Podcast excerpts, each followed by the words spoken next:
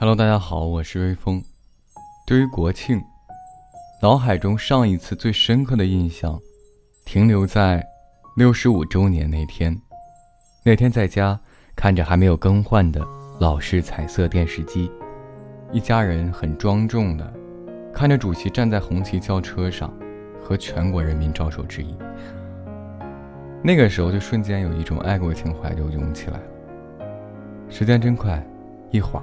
迎来了祖国的第七十个生日，于是呢，特别期待想到现场看看，但是这个计划还没开始就被告吹了。百科了一下，说只有对国家做过贡献的人，以及表演人员，收到国家邀请，才能去现场去看国庆。虽然没能如愿吧，但是国庆，作为当代青年的我，依然会守在电视机前观看祖国。七十周年阅兵的宏大场面。最后，也祝我的祖国繁荣昌盛，国泰民安。